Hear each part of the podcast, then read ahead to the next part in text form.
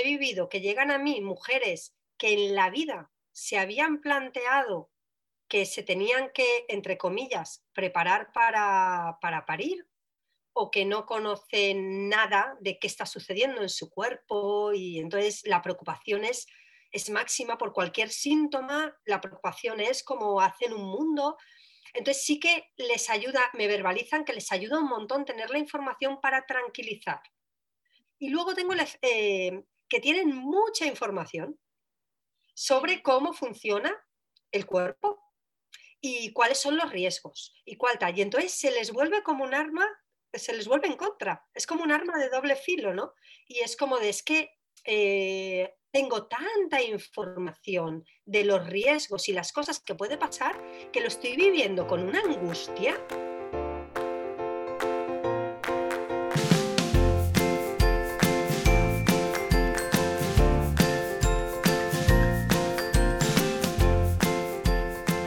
Hola, hola, esto es Planeta Parto, el podcast en el que hablo con mujeres sobre sus relatos de parto y la manera única en la que alumbraron a su bebé. Aquí vas a descubrir un mundo de relatos positivos y empoderadores sobre el parto.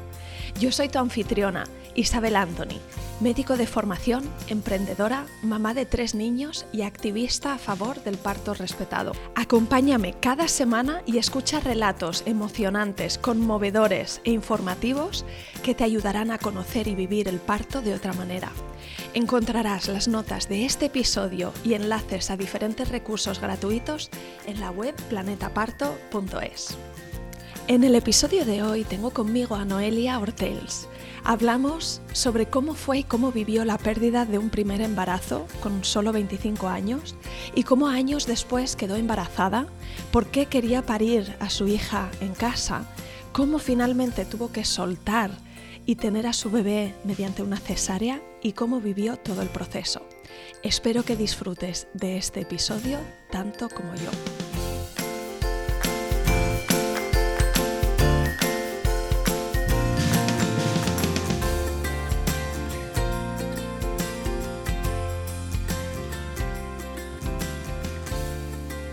Bienvenida al podcast y en primer lugar mil gracias por estar aquí, por generosamente estar dispuesta a compartir con nosotras tu experiencia. A ti, a ti por, por brindarnos esta oportunidad y ayudar a otras mujeres a que escuchen esos relatos de parto que son muy necesarios. Y me hace mucha ilusión tenerte en el podcast, Noelia, porque tú eres una invitada que conoces el podcast por, por haberlo encontrado en Spotify, así que es eh, súper dulce saber ya que, que bueno, vamos cogiendo tracción y que no solo lo has escuchado, sino que ahora estás aquí para compartir tu propia vivencia. Y vamos a remontarnos al pasado, a, donde tú me digas. ¿Por dónde quieres empezar con tu, con Pues yo empezaría cronológicamente. Empezaría con, con ah, mi primer embarazo.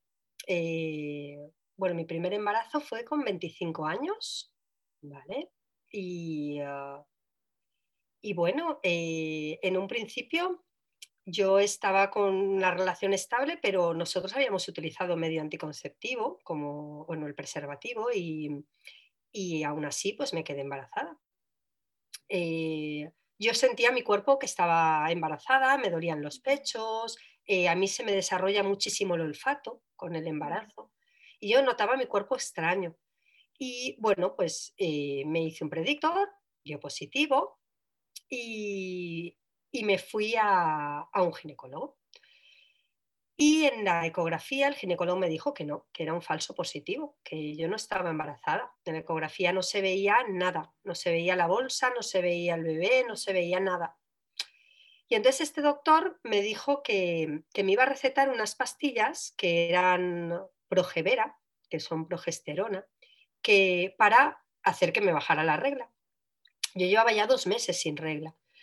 Y, mm, nada, y eh, me fui a tomar, o sea, yo, yo, seguía con la intuición de que sí que estaba embarazada, aunque en la pantalla no hubiera salido un bebé. Total, que mm, me dijo, yo le dije, yo le pregunté, bueno, pero si me tomo estas pastillas y sí que estoy embarazada, ¿puede perjudicar al, al feto? Y me dijo, no, no, para nada. porque esta hormona se da cuando queremos que se asiente, dijéramos, la, cuando hay una inseminación artificial para que llegue, lleve, o sea, vaya a buen término el embarazo. Y ahí me quedé tranquila y me tomé las pastillas. Eh, siguió sin bajarme la menstruación, no me bajaba la regla. Entonces, eh, la primera vez mi madre me acompañó y yo tenía muy buena amistad con mi madre y mucha confianza con ella y entonces para mí no era, o sea, era, era un apoyo. Y me dijo mi madre, mira Noelia, mm, yo creo que deberíamos de buscar otra, otra visión, otra, otro ginecólogo. Y entonces fuimos a una ginecóloga. Fuimos allí y entonces me hicieron una ecografía eh, de nuevo vaginal. Y esta me hizo daño, me hizo daño. Eh, tuvo que entrar mucho y, y entonces lo que me dijo es, pero ¿cómo que no estás embarazada? si estás embarazada de, 10 semanas. Mm. Dice, mira, y entonces yo me giré a ver la pantalla y había un feto perfectamente formado con todo. se veía todo, no entendía cómo el otro ginecólogo no, no lo había visto. Y entonces esta ginecóloga me explicó, dice, es que tienes el útero retro. Entonces, claro, cuando, cuando entras con la ecografía vaginal, si no subes hacia arriba con el ecógrafo, como que no se veía. Y se podía confundir con un huevo agüero, pero era, era un embarazo en toda regla. Antes de sacar el ecógrafo de mi vagina, eh, la noticia que me, que me dio es, claro que estás embarazada. Y entonces yo estallé como de, sorpresa, de felicidad, porque yo hasta ese momento siempre había dicho que no quería ser madre, no estaba en mis planes ser madre. Eh, pero la noticia siguiente fue, pero no tiene latido. Y entonces ahí, bueno, eh, me derrumbé, empecé a llorar, eh, me, deshice, es decir, fue una sensación que recuerdo perfectamente. Todavía seguir teniendo el ecógrafo en mi vagina y tenerme que aguantar entre dos personas porque fue la noticia peor que me podían dar. Y, y nada, y entonces cuando ya me calmé y tal, me dijeron, bueno, hay dos opciones, o te damos unas pastillas y tú lo tiras en casa, que va a ser un poco, porque es que ya estás de 10 semanas y siempre se puede quedar algún resto dentro y puede provocar algún problema, o que te haga un parte para que vayas a, porque esta ginecóloga era privada, ¿eh? Para que vayas a, la seguridad social y, te hagan un legrado. Y bueno, evidentemente, ahora, ahora que sé lo que sé, hubiera decidido las pastillas en esos momentos no sabía lo que sé, decidí el legrado. Entonces, bueno, me,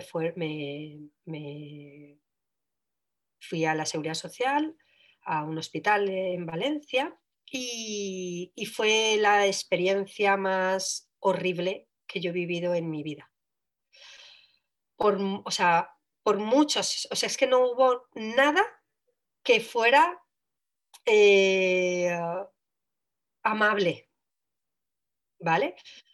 Eh, por ejemplo, como yo llevaba un informe de un ginecólogo privado, pues directamente en la seguridad social no confían, como no está, como no está permitido en aquellos momentos el aborto por, a través de la seguridad social voluntario, dijéramos, un aborto voluntario, pues ellos tenían que volver a comprobar que el bebé de verdad no tenía latido. Entonces yo recuerdo esto tal cual y es bajarnos a seis mujeres de planta con, los, con las batas estas que vas enseñando el culo, eh, en, el mismo ascensor, en fila india, mm, ponernos en unas sillas en la sala de espera mezcladas con las que vienen de la calle, es decir, las que no están ingresadas en el hospital, y de una a una vamos pasando para ir comprobando que no tienen latido y luego ya subirnos a planta. Eso para mí fue totalmente, eso para mí era totalmente innecesario, mm. porque yo ahí más sentí que estaba en una cárcel, que estaba en un, no sé, en una, en una línea de producción de algún tipo, ¿verdad? Como algo muy deshumanizado. Totalmente. O sea, además, con poco tacto, con, no, no sé, no. Eh, deshumanizada es la palabra, sí. Ahí no era, no me sentí una persona, ¿sabes? Y nada, y ah, cuando comprobaron que sí, que era verdad y qué tal, luego ya nos preparaban para, para hacer el legrado. Entonces yo creo recordar que me pusieron como una especie de, como una pastilla o algo en la entrada de la vagina. Antes de, porque para el legrado me durmieron entera, ¿eh? anestesia total. Creo recordar eso, porque a partir de que me pusieron la, la, claro, además en la habitación me tocó con una mujer que ella era su tercer aborto y sí que quería ser madre. Era una historia como contraria a la mía. Yo tenía 25 años, no me había planteado ser madre, para mí ese embarazo había sido un accidente, aunque si el bebé no se hubiera muerto, yo no hubiera abortado, ¿vale? Yo hubiera continuado adelante. Pero eh, a mí nadie me preguntó eh, si yo quería eh, quedarme embarazada o no, si lo buscaba. Las enfermeras cuando, entraban a la habitación, su consuelo, dijéramos, la manera de consolarme era, tranquila, que a la siguiente lo vas a conseguir. Y yo, pero si yo no quería conseguir nada. o sea, no, no, no, no, era, no era un logro para mí esto. Para mí ha sido como toda una, una lluvia de vivencias extrañas que, que, no sé muy bien dónde van a terminar, ¿no? Entonces, bueno, cuando me... Claro, la chica del lado no paraba de llorar, ella estaba viviendo una pérdida, realmente. Yo estaba viviendo otra cosa. También era una, pero no, no sé muy bien, no sabía muy bien en esos momentos el qué. Em, entonces, bueno, no paraba de gritar porque le dolía mucho y entonces a mí no me dolía tanto cuando me pusieron esa pastilla. Entonces entraba la enfermera y decía, cariño, ¿estás segura de que puedes aguantarlo? ¿No quieres un calmante? Y yo, pero si lo estoy llevando bien, con la... yo había hecho clases de meditación, sabía ya la conexión entre garganta y útero y yo estaba ahí con mi respiración y mi historia de abrir garganta y entonces yo podía estar sin calmante. Total que nada, hasta que me bajaron a quirófano y ahí fue algo muy curioso también, pasó algo muy curioso. Y es que gracias a ese aborto yo supe mi, grupo sanguíneo, que estaba confundida. Cuando yo nací en Suiza y, uh, y yo había pensado que siempre mi, grupo sanguíneo era eh, O positivo. Y un poco antes de entrar a quirófano para el legrado, llega una enfermera y me dice, ¿cuál es tu grupo sanguíneo? Digo, O positivo. Dice, ¿tú estás segura? Digo, hombre, pues no sé, nunca me ha pasado nada. Creo que sí, que O positivo. Y me dice, bueno, otro enfermero, ¿tú qué grupo sanguíneo eres? Yo, positivo, jolín, porque la gente me pregunta mi grupo sanguíneo aquí, ¿qué está pasando? ¿Estás segura de que eres O positivo? Digo, sí. Bueno, vale, vale, vale. Y se iban, pero no me decían nada más. Tal que entré en el legrado, me hicieron la operación, tal, tal, tal. Y, y nada, luego a posteriori sí que, me, sí que lo pasé mal, sí que físicamente, sí que no podía caminar bien, eh, no, no, me encontraba bien, tenía unos dolores menstruales como muy fuertes, porque claro, es como que pasas la cuarentena, es decir, es como si das salud, pero sin dar a luz, y todo hormonalmente también se queda ahí descuajeringado. Y, uh, y nada, y cuando tuve el informe en mis manos, veo grupo sanguíneo, B positivo. Y yo, soy B positivo. Digo, ¿qué dices? Y efectivamente, luego me hice otra analítica para solo saber el grupo sanguíneo, porque ahora no sabía quién estaba en lo cierto, si lo de Suiza cuando nací o, o aquí cuando... Y soy B positivo. Había vivido unos 25 años de vida sin saber qué grupo sanguíneo era.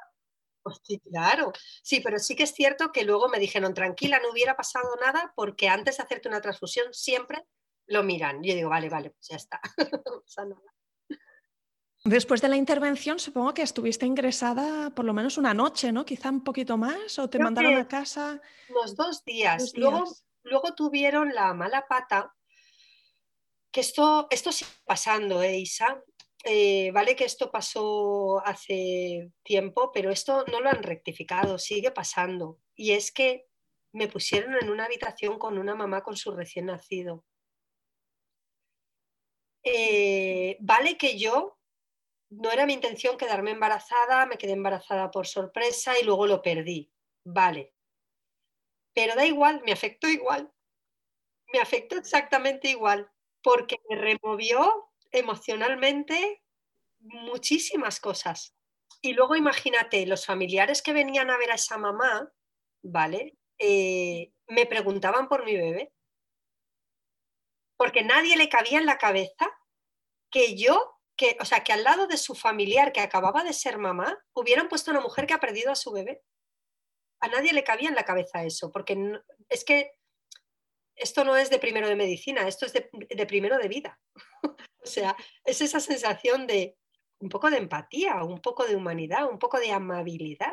Mm. O sea, a nadie. Entonces, eso sé que sigue pasando, ¿eh? Por, porque por relatos de mujeres que llegan a mí, sé que sigue pasando.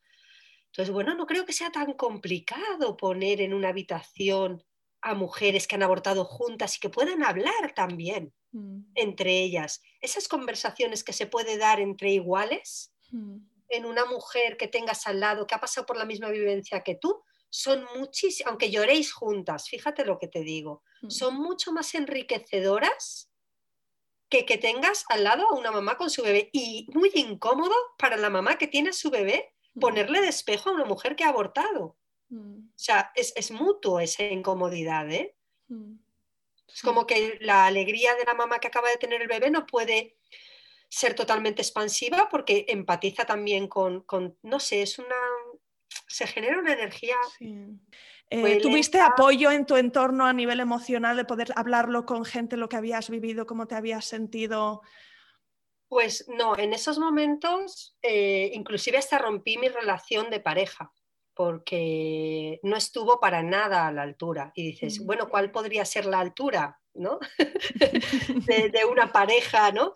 Bueno, pues que yo el proceso lo viví como si me hubiera pasado a mí sola. Mm y yo no concibo así una, relación de pareja, ¿no? Entonces, vale que ha pasado todo a través de mi cuerpo, pero somos, lo hemos hecho juntos. O sea, entonces, bueno, un mínimo cuidado, no. Entonces, a mí, de mí se encargó mi madre y la madre de él, que hoy por hoy mm, la sigo amando con locura, es decir, tengo una bonita amistad con ella, y, ah, pero él no, él no, no, él, para, él, se le quedó grande. Supongo que también viviría su, historia emocional y no pudo estar y ya está, o sea, no, no hay más. Entonces rompimos la relación, sí, sí. Ahí. Y nada, recuperarme físicamente, pues tardé, pues por lo menos una semanita en casa de mi madre. Sí, pero yo ya vivía yo sola, eh, tenía mi piso, pero, pero no, ahí me cuidó mi madre. Muy bien, pues vamos a avanzar entonces hasta 2007-2008. Ahí es donde te quedaste embarazada por segunda vez.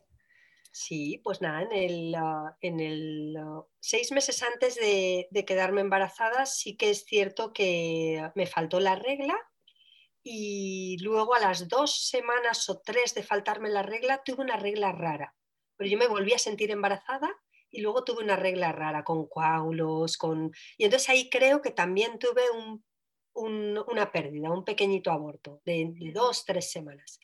Y luego ya en febrero del, 2000, um, del 2008 eh, me sentí de nuevo embarazada y además es que ahí no es que me sentí embarazada, ahí es que sé, y además lo sentimos los dos, mi, marido y yo, eh, sé cuándo, nos, cuándo me quedé embarazada yo sentí que después de hacer el amor había sucedido algo que en otras situaciones no había sucedido. Lo, sentí claramente. Y él también, porque nos quedamos mirando y dijimos, ¿qué ha pasado? O sea, fue de, ups, ¿sabes? Y era como de, vale, vale, vamos a, ver qué pasa, no vaya a ser que nos estemos eh, flipando, ¿no? Como teníamos, no, no, lo buscábamos, pero estuvo la puerta abierta todo el tiempo. Y, nada, y surgió, me, bueno, una a mí estaba entre la tesitura de no me baja la regla y eso de que la esperas y sentirme embarazada y era como una eh, sensación de, de, poco certeza que dije, mira, me voy a comprar un predictor, ya está, o sea, voy a salir de dudas. Y efectivamente dio positivo. Y, y entonces fuimos a, a la ginecóloga y, nada, y, la lo primero que nos dijo es sí que estás embarazada y tranquila, no son gemelos. lo primero que, no sé por qué lo dijo, porque nosotros no lo preguntamos, pero lo primero fue eso, estás embarazada y no son gemelos. vale. Mm. Eh, y nada, entonces, bueno, como había tenido esa vivencia tan, tan hostil o tan nefasta con, uh, con la sanidad pública, pues a mí se me quedó ahí una herida bien gorda, ¿sabes? Entonces yo de, mm, eh, yo de esa vivencia saqué cosas en claro y una era que yo no iba a parir en un hospital público. Primero que no iba a parir en un hospital y segundo que no iba a parir en un hospital público. Y tercero, que si tenía que pagar para parir como yo quería, iba a pagar para parir como yo quería. Pero que algo así a mí no me iba a volver a pasar. Por lo menos si estaba en mi mano el evitarlo. Y eh, entonces busqué, eh, yo ya había buscado anteriormente eh, si había en Valencia alguien que asistiera a partos en casa. En esos momentos, en el 2000, ahora ya hay más personas que los asisten, pero en esos momentos solo había unas personas que lo asistían, un ginecólogo y una comadrona. Y bueno, y yo antes de quedarme embarazada me fui a conocer a la comadrona porque yo necesitaba saber si tenía, si tenía feeling con esa mujer, si tenía una buena relación, si me parecía una mujer que me podía ayudar en mi, en mi momento del parto. Y así fue, la conocí y me pareció un amor y bueno, dije, pues adelante. Total que cuando me quedé embarazada, pues fui a ellos directamente. Y nadie me apunté, nos apuntamos a todo. Íbamos a preparación al parto todos los viernes en pareja, eh, los viernes por la tarde preparación al parto en pareja, pero por la mañana iba a la piscina, a preparación al parto en la piscina, donde ahí sacábamos la voz, hacíamos meditación en el agua, nos dábamos masajes. Bueno, era, los viernes era como placer absoluto, ¿sabes? Era, además, se hizo un grupo muy bonito de lo que nosotras llamamos amigas de barriga. Y ya, pues eso, pues siempre todas íbamos a la piscina y luego por la tarde nos veíamos con los maridos en la preparación al parto con las parejas, ¿no? Y era todo, pues, pues muy guay. Eh, yo siempre he sido bastante, no me gusta decir rebelde, pero como soy una persona que me gusta informarme y, ah, y no solamente de una de las partes, sino que miro siempre diferentes, luego pues elijo. Y cuando elijo, hay muchas veces eh, la sensación que doy es que cuando elijo es como que soy rígida. Y es que, y es que no, no es eso. Es que cuando ya he tomado una decisión, llevo a lo mejor cuatro meses estudiándola mm. y he mirado y contemplado mogollón de opciones. Mm. Y cuando ya lo comunico, es que ya estoy segura de eso. Mm. Ya la he hecho mía. Entonces, no es rigidez, es convicción. Es convicción y, estudio y, no sé. Claro, el tema es que eh, yo eh, sabía que no iba a parir en el hospital público, pero yo seguía yendo a las revisiones también del hospital público y a las mías privadas, porque ya que lo tenía, pues iba. Entonces, uno de los días que, llegué al, hospital público y la enfermera me dice, tienes que ir a hacerte una analítica. Yo ya sabía lo que me iba a decir, porque sabía qué prueba me iba, me iba a decir y yo había decidido que no me la hacía. tienes que ir a primero a hacerte una analítica y luego le dije, no, no, es que no me voy a hacer la analítica. Entonces la mujer la era una mujer de unos 55 por ahí y dice, la, la descuajeringué. Y dice, pero ¿cómo que no te la vas a hacer? Digo, no, no, dice, no, hombre, mira, a ver, no te lo han explicado, cariño, me dijo, no te, como si, como idiotizándome, ¿sabes? Como si yo estuviera tonta. No te lo han explicado, cariño. Primero te tienes que bajar, hacer la analítica, te esperas a los resultados, las subes, luego te hacemos una ecografía, medimos el pliegue nucal y yo digo, sí, sí, sí, la prueba sé cómo se hace. Lo que, lo que yo ya he decidido es que no me la hago. Mm. Pero ¿cómo no te la vas a hacer? ¿Tú sabes la barbaridad que estás diciendo? ¿Y si tu hijo es síndrome de Down? Y yo me quedo así, digo, ya es que yo ya he decidido que si mi hijo o hija es síndrome de Down, lo voy a tener. Entonces, ¿me puede explicar usted de qué me sirve esta prueba? Mm. De, que además no es un 100% fiable, de que me den ustedes una información para que yo viva mi embarazo con preocupación inclusive me planteé si aborto o si no aborto, que no es una energía que yo quiera tener en mi embarazo. Pues no, es que he decidido que venga lo que venga, lo voy a aceptar. Y la mujer, fíjate cómo es la vida, casualidades que no existen, la mujer me dice, ¿sabes? Que no, eh, solo te voy a decir una cosa, no sabes lo que estás diciendo, porque yo tengo un hijo con síndrome de Down. Y yo le dije, ¿y eso qué significa? Dice, pues, y digo, ¿usted me quiere decir que si hubiera, lo hubiera sabido, hubiera abortado?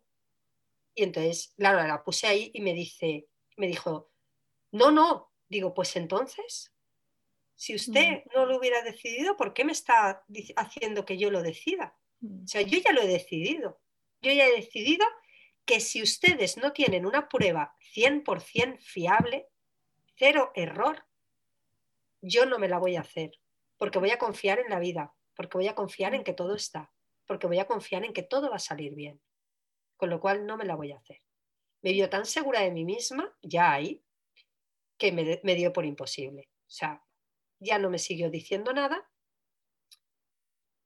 Sí, ya te digo, eh, Isa, que yo me había informado muchísimo de todo, es decir, y de, diferentes fuentes. Entonces, claro, yo no era una mujer fácil de convencer de lo que yo ya había estudiado y además dicho, eh, también basándome en, personas de mi confianza que también eh, son médicos o son enfermeras o quiero decir que que yo ya había tomado la decisión y sabía por qué la había tomado. Y una de las cosas que, que a mí me ha funcionado es, si no es coherente, no lo hago. O sea, es que, porque yo, por ejemplo, esta prueba, ¿no? De, de si luego esa analítica con el pliegue nucal da un tanto por cien en su tal, en su tabla muy elevado, entonces lo que te invitan es hacerte una amniocentesis con las amniocentesis hay un riesgo que luego tengas que vivir todo tu embarazo en reposo absoluto. O sea, yo era una mujer súper activa, yo eh, era profesora de danza oriental en esos momentos y bailé hasta mi octavo mes de embarazo. O sea, yo no concebía tampoco eh, que si todo, si yo sentía que todo estaba yendo bien, ¿por qué tenía? Para mí eso era más un riesgo a que todo empezara a, a ir a, torcerse, dijéramos, que un beneficio. Y luego aparte, si realmente yo había hecho el trabajo con mi pareja, además que lo habíamos hablado, yo había hecho el trabajo de que llegara como llegara mi bebé, yo me, yo me iba a ocupar de él y yo ya había tomado la decisión de que llegara como llegara, síndrome de Down, lo que fuera, yo no iba a abortar, no me sirve nada la información que ustedes tengan que darme, mm. porque yo la decisión la he tomado sin la información que mm. ustedes me están dando de la prueba. Mm. Y luego, muy curiosamente, a la siguiente vez que fui, a la siguiente visita, esta enfermera me hizo pasar a una salita donde estaba ella sola y me dijo, tenía unas ganas de que llegara el momento, la, tu consulta, vente, vente. Me metió en esa salita, se puso a llorar me dio un abrazo y con las lágrimas en los ojos me dijo, gracias. Y yo no entendía nada. Le dije, gracias, ¿por qué? Dice, porque desde que tuvimos la conversación que tú y yo tuvimos, he mirado con otros ojos a mi hijo. Mm. Y yo dije, seguí sin entender mucho a qué se refería, pero dije, bueno, no sé para qué ha servido, pero de momento esta mujer se le ha ablandado el corazón con esto. pues ya está, vamos haciendo camino, ¿sabes? Seguro que la siguiente mujer que le venga diciéndole que no se hace la prueba, no le dice lo mismo que me ha dicho a mí, ¿sabes? Entonces digo, bueno, algo guay. Y nada, y luego la siguiente prueba es que yo engordé en mi embarazo 22 kilos. Entonces, eh, sí que es cierto que el ginecólogo, el privado, siempre que pues lo típico, ¿no? Te pesa tal, ay, Noelia, tal. Yo, mira, yo, a ver, yo le, pregunto, digo, ¿esto, lo del peso, tanta obsesión con el peso y las embarazadas, ¿de dónde viene? Dice, hombre, pues porque puede haber una diabetes gestacional, el bebé puede ser muy grande y no poder parirlo. Digo, ¿y cómo podemos saber cuánto pesa el bebé? Quiero decir, me dice, no, porque hay unas tablas, tal. Bueno, Le dije, vale, ¿y qué tengo que hacer? digo, dice, te tienes que hacer la prueba para saber si tienes diabetes gestacional y tal. Digo, vale. Digo, pero yo no me voy a beber esta cosa que me han dicho que te da vómitos, que está amarga. Digo, yo no me lo voy a ver. O sea, invéntatelas como quieras como médico para decirme cómo me la puedo hacer sin beberme ese líquido. Y entonces yo voy y me la hago. Y me dijo, vale, pues vas a hacer una cosa. Dice, te vas a ir a un laboratorio privado, claro, y haces una, te vas, te haces una analítica bajas abajo y te tomas tres horchatas y unos, pídete pues una ensaimada, una napolitana de crema, yo qué sé, algo con mucho dulce. Te esperas un momentito y te vuelves a ir a hacer la analítica.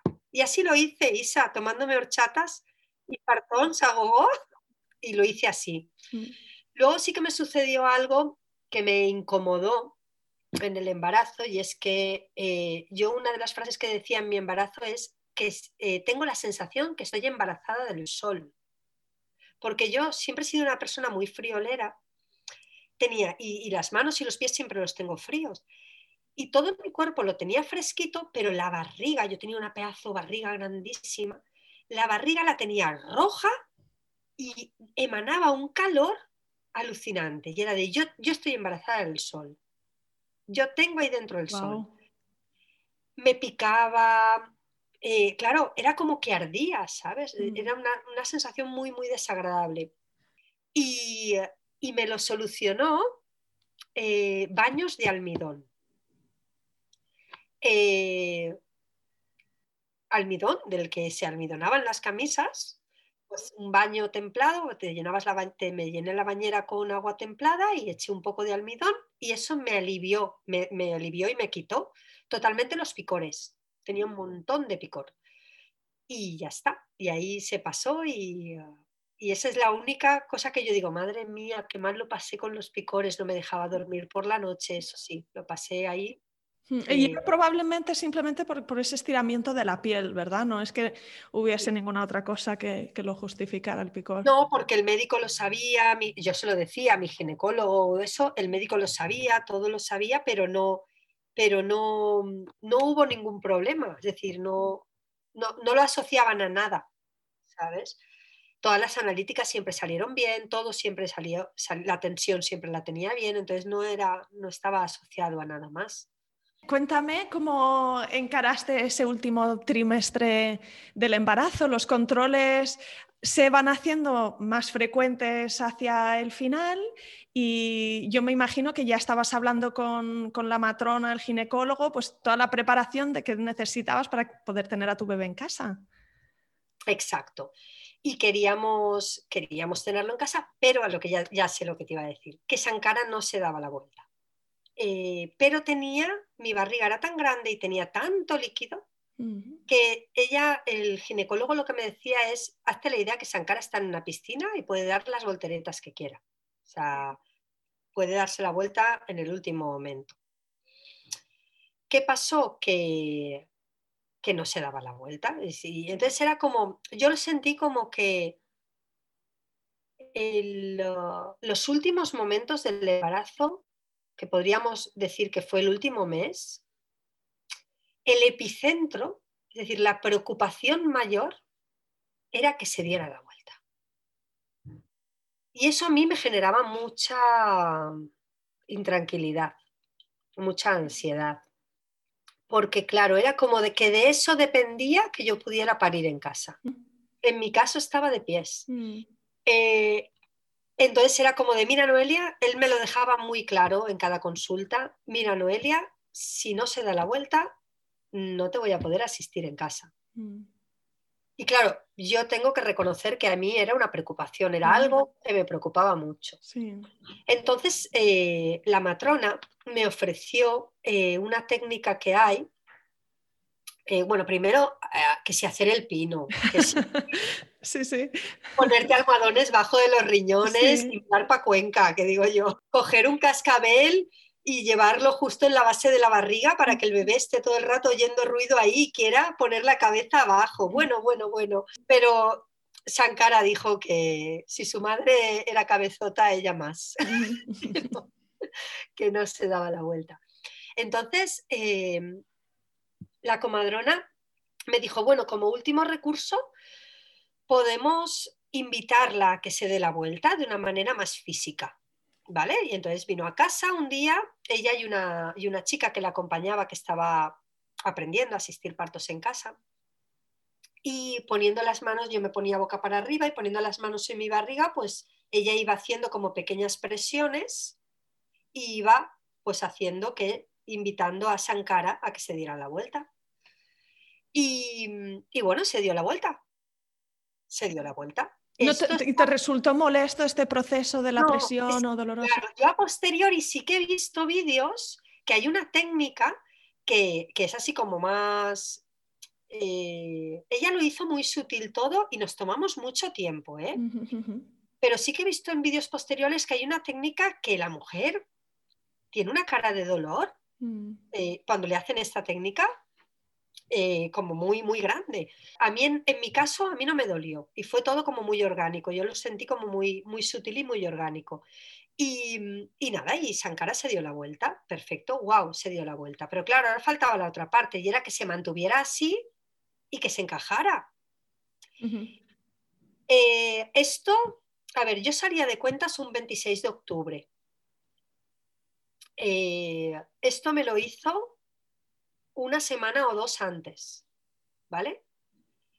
Em, el 26 de octubre, el día que salía de cuentas, tuvimos un accidente de coche. Mm. Eh, fue un accidente que la más perjudicada fui yo. Mm.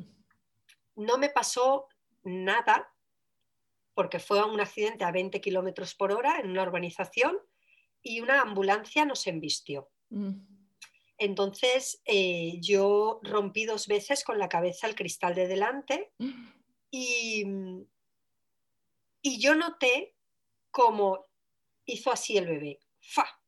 Y se volvió a dar la vuelta. Mm. Eh, claro, tú imagínate, Isa, con todo lo que te he contado de mi aborto, mm. ¿vale? Llega una ambulancia para asistirme. Era el día que yo salía de cuentas y mm. me llevan al mismo hospital que ya había tenido el aborto. Mm, vaya. O sea, imagínate. Sí. Claro, a una mujer embarazada eh, no le pueden hacer radiografías. Sí. Entonces, no podían decir, no podían hacerme nada. Lo único que me hicieron fue, la ambulancia me metió por la puerta de urgencias, me llevaron a una sala, cuatro médicos dijeron, mira a la derecha, miraba a la derecha, mira a la izquierda, sigue mi dedo, pim, pim, pim, vale, yo creo que estás perfecta. Yo me había dado dos golpes en la cabeza gordos. Sí. Y, y a la bebé no me la sentía, solo sentís como ese vuelco, pero no, no la sentía, como se movía o tal. Entonces yo estaba preocupada por la bebé. Claro. Eh, ahí me ven, me dicen que estoy bien y que me bajan a planta para hacerme una ecografía y ver cómo está la bebé. Y entonces, para que veas cómo es la vida, me encuentro que me habían quitado toda la ropa, me habían dejado con el camisón este que enseñas el culo, pero con el barrigón de 22 kilos. O sea, que yo sí o sí enseñaba el culo, quiero decir que, no era de mi talla, ponte en situación, ¿vale? Y me bajan a una sala donde, y esto fue como de Dios bendito, cómo la vida nos pone en situaciones para que superemos diferentes cosas. Y es en una sala de espera con mujeres que habían perdido a su bebé. Una llorando, que, o sea, estaban esperando a, a que les hicieran las ecografías para ir al legrado. Y era como de, o sea, claro, a mí, imagínateme, o sea, era como de, no, no, no. Total que yo cerré los ojos, me metí ya ahí en mi mundo, me puse las manos en la barriga. Yo estuve conectando, esa parte es que cerré los ojos para irme de esa sala, ponerme las manos en la barriga y decir, y yo me puse las manos en la barriga y le dije, si estás bien, eh, la mamá necesita saberlo, Total, que al cabo del ratito de estar ahí se empezó a mover. Mm. Y entonces yo dije, me voy. Y entonces salí al pasillo y le dije a la primera enfermera que me encontré, mira, por favor, que me quiero ir. Y no, no te puedes ir. no, no, no me has entendido, eh, que quiero mi ropa, que me quiero ir. Que no, mujer, ¿cómo te vas a ir? Bueno, y yo digo, mira, por favor, eh, necesito irme porque ya me he sentido a la bebé, ya estoy tranquila. Yo, acabas de tener un accidente, bueno, reguiñándome, ¿vale? Acabas de tener un accidente de coche, no te puedes ir, tenemos que ver que el bebé está bien. yo flipando un poco porque digo, si es que, a ver, ¿tú qué te crees? ¿Que yo no quiero que mi bebé esté bien? Claro. La primera. Y entonces tuvo una muy mala contestación que fue, le dije, por favor, ¿puedes? Porque mi marido y mi hermano estaban fuera en la sala de espera con mi ropa. Le digo, por favor, ¿puedes salir y coger y, darme mi ropa que me quiero ir. Me dice, si te quieres ir, sales tú a por tu ropa. Claro, yo llevaba este camisón y tenía que salir a un lugar donde ya ahí sí que era público. Mm.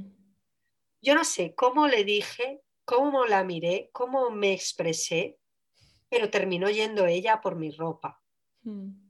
Y lo que más, y encima lo que me relatan mi hermano y mi marido es que cuando esa mujer salió a por mi ropa, salió con un relato de que ellos me convencieran a mí de que yo me tenía que quedar. Y lo que la sorprendió fue que mi marido y mi hermano hicieron con la ropa, toma, si ella quiere irse, ella sabe lo que tiene que hacer. Mm. Me dieron la ropa, yo me puse la ropa y me fui. Y entonces en el expediente del hospital pone que me fugué. Pone no sé qué por fuga o algo así. Y bueno, y yo no, eh, o sea, sí, me fugué, evidentemente, bajo mi responsabilidad. Yo me fui a mi ginecólogo me monitorizó mi ginecólogo, vimos el latido de la bebé, eh, se comprobó que todo estaba bien, se comprobó que yo estaba bien y ya está. Y lo que también se comprobó en esa ecografía es que Sankara se, había dado la alta. Mm. Exacto. Y nada, y fuimos a... Fue pasando, fue pasando, no se dio la vuelta y entonces, aún así, yo me puse de parto un día 1 de noviembre, que es el Día de Todos Santos, que es festivo. Eh, y me puse de parto a las 6 de la mañana, me, empezar, me despertaron unos dolores menstruales muy fuertes y ahí dije, ups, esto. Digo, bueno, estuve en casa desde las 6 de la mañana hasta las 7 de la tarde con las contracciones, llevándolas con mi respiración, con mis movimientos de danza, ahora me meto en la bañera, ahora tal, porque yo tenía la certeza de que hasta el último momento se podía dar la vuelta. Llamando por teléfono al ginecólogo y el ginecólogo dice, siempre poniendo e-, el epicentro ahí, ¿no? En de, ¿se ha dado la vuelta? No, pero ¿se puede dar la vuelta hasta el último momento? ¿No? Eso me lo dijiste tú. Pues entonces, ya, pero Noelia, no te voy a asistir el parto. Y entonces yo me encontré como una encrucijada, era como de, vamos a ver, si no me va a asistir el parto, si no se da la vuelta antes de, o sea, ahora mientras estoy en la dilatación, ¿cómo, ¿cómo voy a saber que se puede dar la vuelta hasta el último momento? No sé cómo explicar esto. Claro, porque a lo mejor el último momento es cuando estoy en la, en la antesala al expulsivo, que el bebé hace como un ¿sabes? Entonces digo, ¿en qué momento este hombre me va a decir, pues mira, ahora sí que te asisto el parto? Mm. ¿No? Era como, yo me sentía como, como una encrucijada. Y, bueno, y ya cada vez estaba más cansada. Y entonces, al final, yo lo que recuerdo, Isa, es que tuve que ser práctica. Mm. Y entonces la decisión que tomé fue, bueno, Noelia, querías tener a tu bebé en casa, no puede ser. Eh, no solo tú decides cómo va a ser tu parto, también deciden los demás, como bien está viéndose. Y, y bueno, ya que no puedes parirla en casa, pues luego por lo menos estar descansada para darle de mamar. Mm. Era lo que yo quería. Y o sea que vamos al hospital, que te practiquen una cesárea y, ya está. Mm. Mm. Y así lo hicimos. Nos bajamos al hospital, me practicaban la cesárea la misma comadrona y el mismo ginecólogo que me iban a asistir en casa. Entonces, pues bueno, pues eh, con una epidural me hicieron la cesárea y, bueno, para mí fue muy duro, fue una vivencia muy dura. Eh, mm, fue duro, por ejemplo, no entiendo por qué no dejaron pasar a mi compañero, a mi, a mi marido actualmente, no lo entiendo. Mm. Eh, no entiendo por qué no me pudieron poner a la bebé encima. Mm, bueno, no entiendo muchas cosas que no Mm. me gustaron cómo se hicieron. Mm. Entonces, bueno, fue mi vivencia. eh, no, no, es que yo me sentía que no podía, que todo lo que podía decidir ya lo había decidido. Ahí no podía, no podía decidir. Entonces, bueno, sí se me cuidó un montón, eran es decir, el trato fue súper amable. Y yo siempre he dicho, o siempre, siempre he dicho esto porque lo he sentido. Yo creo que cuando una mujer eh, da a luz vaginalmente, se, eh, se conectan, o sea, respecto al vínculo con el bebé, se conectan cosas que no se conectan cuando hay una cesárea. No sé cómo explicar esto muy bien con palabras, no sé cómo ponerle palabras, pero a lo que me estoy refiriendo es que eh, si de normal cuando una mujer da, da a luz vaginalmente, aunque la anestesien, ¿vale? Vive el proceso de ver cómo sale y se lo pasan y se lo ponen encima, es como que el cuerpo entiende que ha sucedido ahí, ¿no? Es, Mm. ha sido el cuerpo, mi cuerpo, facilitando el nacimiento de mi hija y mi hija naciendo. Mm. Pero cuando hay una cesárea, te duerme en el cuerpo y el cuerpo pasa de estar embarazado a tener un bebé en brazos. Entonces, el, el- como la línea de hormonas que tiene que hacerse, es decir, todas las hormonas que se segregan, no se segregan de la misma manera. Por eso también la lactancia y todo se establece muchísimo más tarde cuando hay una cesárea a cuando no la hay. ¿Vale? Entonces aquí sí que sí que para mí esto fue muy importante, es de voy a, vale, toda la energía que no he invertido en, o que no he podido invertir en mi parto, voy a invertirla en la lactancia. Y la matrona, una de las cosas que dijo es, nunca he visto a nadie como que le haya subido la leche tan rápido en una cesárea como a ti. Porque, claro, la bebé no se cansó para nacer, la bebé la, bebé la sacaron. Entonces pasó de, de no hacer nada de trabajo de parto no, no, a ponérsela, ponerla en mi pecho y cada, cada dos por tres yo me la cambiaba de un pecho a otro y como un gatito ella taca, taca, taca, ahí, ahí, ahí, hacía, hacía, hacía, hacía para sacar. Y, y yo recuerdo, Isa, que eso no me ha vuelto a pasar nunca, que yo no sabía que podían doler los párpados. O sea, porque yo la tuve, la cesárea me la, a Sancara la sacaron a las ocho y cuarto de la tarde, ¿vale? Tardaron más en coserme y en arreglar toda la historia que en sacarme a la bebé. Entonces la bebé la sacaron con papá y a mí me cosieron y luego me subieron a planta. Vale, pongamos que me la puse al pecho a las 10 de la noche, ¿vale? Hasta las 9 de la mañana no me subió la leche, pero Sankara no paró de mamar y yo no paré de cambiarla de teta de una a otra. A mí me dolían los párpados. O sea, del sueño, del cansancio, de la...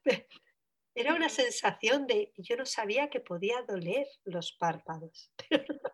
Duelen. Duelen. Y, y nada, y luego pues eso, no es una... O sea, mi sensación era de fracaso. Yo, la, mi sensación fue de, de, fracaso. En esos momentos sí. Yo sané mi parto cuando años más tarde apareció en redes sociales, me apareció un vídeo de una mujer pariendo en su casa un parto de pies. Y me vi el parto de pies entero y me hinché a llorar. O sea, ahí, ahí reconocí que yo, que yo necesitaba sanar mi cesárea. Y me hinché a llorar porque era como, podía haber sido de otra manera. Y era como, no por mi parte, es decir, ya no estaba el mea culpa, eh, solo hace falta que las personas, los profesionales, quieran aprender a asistir a esos partos. Y que sigan ocurriendo para que se puedan seguir enseñando, porque si, se, si, si claro. dejan de ocurrir, las personas que están siendo entrenadas no los ven nunca, no existen. Justo, justo, no los ven, no se pueden entrenar en ellos. Entonces es como de, bueno, entonces, ¿qué, ¿qué me faltó en mi parto? En mi parto me faltó una persona que supiera asistir mi parto. Porque lo que sí que estaba claro es que siendo mi primer parto, yo no estaba lo empoderada en, el sentido, ¿no? ¿Me entiendes? Yo tenía mogollón de inseguridades, yo quería que mi bebé naciera bien, que no le pasara nada. Entonces, claro, ahí era como de, yo no me hubiera atrevido, Isa, en la vida a tener sola a mi bebé en mi casa de pies, como hay mujeres que se atreven a, tener solas a sus bebés en su casa, pero eh, eh, de cabeza, es decir, en un parto normal, ¿no? Yo no me hubiera atrevido nunca en la vida. Entonces, a mí lo que me, el ingrediente que me faltó fue un profesional que me asistiera a ese parto. Porque si un profesional me asiste ese parto, yo ya me había trabajado la confianza en mí asistida. Sí que me hubiera visto capaz. Faltó ese ingrediente. Sí. Sí, ¿qué proceso compartes? me parece súper generoso de tu parte que, lo, que te abras y, me lo cuentes a mí, que otras mamás lo puedan escuchar. Es una cosa súper compleja, ¿no? este equilibrio tan fino entre prepararse, crearse expectativas, tener que soltar porque no todo está en tus manos. Eh, aún así querer influirlo, ¿no? Y, además que nos traten con respeto, porque lo que comentas que a veces está en esas pequeñas palabras, cómo te infantilizan o cómo te idiotizan o cómo de alguna forma algún profesional pueda poner en duda que tú no eres la primera interesada en la seguridad de tu bebé. Esto es una hostilidad y por eso existe el concepto de violencia obstétrica, es que con las palabras se, pueden hacer, se puede hacer mucho daño. Y, sí, lo que comentas sobre esta sensación de fracaso cuando hay una cesárea es súper doloroso. No debería ser que la madre carga con esta culpa. ¿no? no sé si tú encontraste que en tu entorno había, había apoyo en ese sentido. Dices que lo sanaste mucho después cuando viste este vídeo. Sí, a ver, ahí realmente cuando vi ese vídeo, ahí no lo sané. Ahí me di cuenta de que había una herida en mí porque yo no, yo, yo me puse a llorar y, la emoción me explotó, o sea, fue como de, tú imagínate, ¿no? Algo que, que, yo no me había, que no se me había dado esa posibilidad y ahora tenía delante una mujer que lo estaba haciendo. Y era como de, oh, ¿ves cómo sí que podía ser? O sea, solo faltó que alguien... Y entonces ahí me di cuenta de que esa herida estaba. Eh, y luego sí que busqué de qué manera sanarlo ya en terapia, con un grupo, ¿vale? Ahí sí que ya me lo, me lo, me lo trabajé y, emocionalmente. Y todavía, o sea, hay una parte de mí que a veces, porque claro, yo ya, yo decidí que ya no, que ya no quería más hijos. Sí que hubo cuando ya decidí que no quería más hijos, sí que hubo una parte de mí que tuvo que decidir también. Entonces, ¿te vas a quedar sin saber lo que es parir en casa? Lo que es parir tú.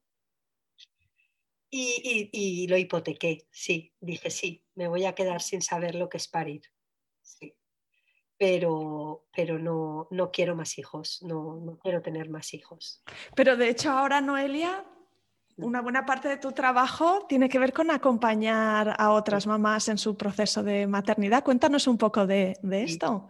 Bueno, pues hace un año justamente con el confinamiento llegó a mi vida la oportunidad de coger un centro de maternidad eh, eh, con, una, con, una, de mis mejores amigas, llevarlo juntas, el proyecto, un proyecto que, que se lo había currado mucho también otra mujer, que era la que lo creó, es el Centro de Maternidad Albavia, y acompañamos pues eso, en el momento del embarazo, en el momento de, la, de luego de la crianza, eh, se hacen talleres de, todo tipo, que además muchos están relacionados con no sentirse sola en la crianza, ¿vale? Por ejemplo, pues es que la tribu es muy importante y en el, con el coronavirus eh, a nosotras nos han llegado a decir en mujeres embarazadas, es que necesito presencia, es que necesito un grupo, aunque llevemos 40 mascarillas cada una, es que necesito un grupo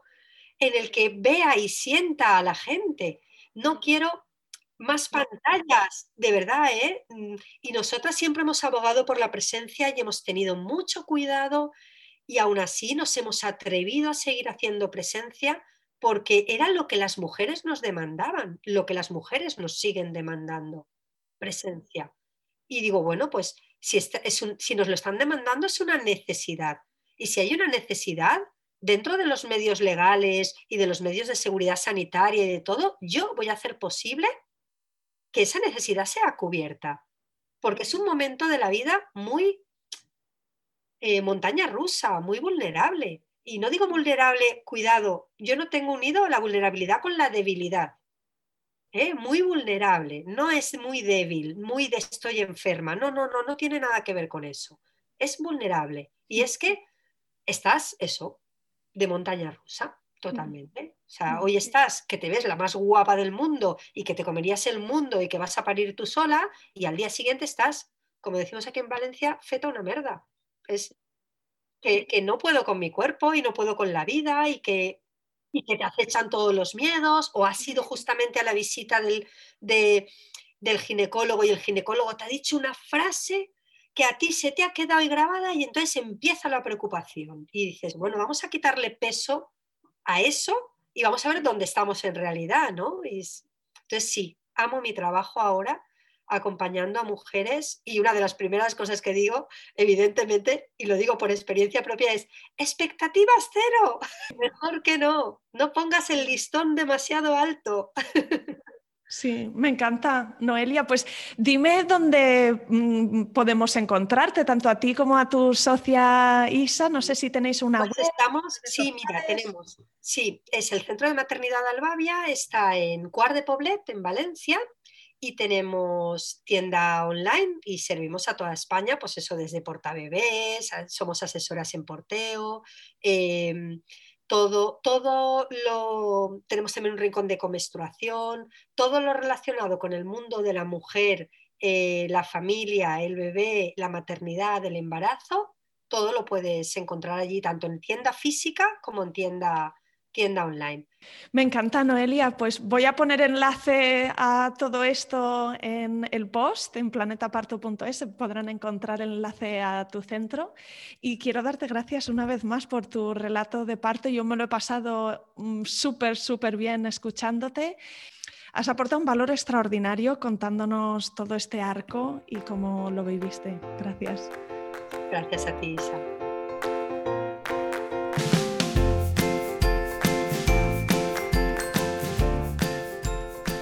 Bueno, aquí acaba este episodio. Si te ha gustado, te van a encantar también los siguientes relatos de parto que escucharás en el podcast. Suscríbete en Spotify, iTunes, Evox o Google Podcast y no te perderás nada.